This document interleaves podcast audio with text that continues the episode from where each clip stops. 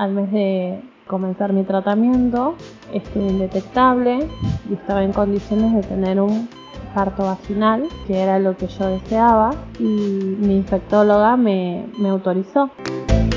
Al hacerme atender con una obstetra, ella me dijo que no, que eso no era posible, que al tener VIH yo debía tener una cesárea y debía ligarme las trompas porque no puedo tener más hijos por el simple hecho de tener VIH, no podría volver a tener hijos. Eh, yo no me quería ligar pero la respuesta de esta doctora fue que no era lo recomendable, que yo tenía que pensar antes de hacer las cosas y que lo mismo me iba a dar la orden para la cesárea y para ligarme.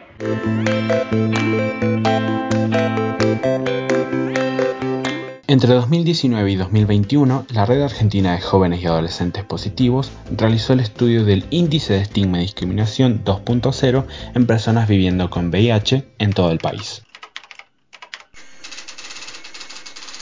A pesar de ser menos en la población con VIH, las mujeres son las que padecen más estigma y discriminación. El 13% de las mujeres encuestadas afirmó que en los servicios de salud le habían aconsejado no gestar. Un 2% de las personas encuestadas reportaron haber sido presionadas o motivadas para esterilizarse.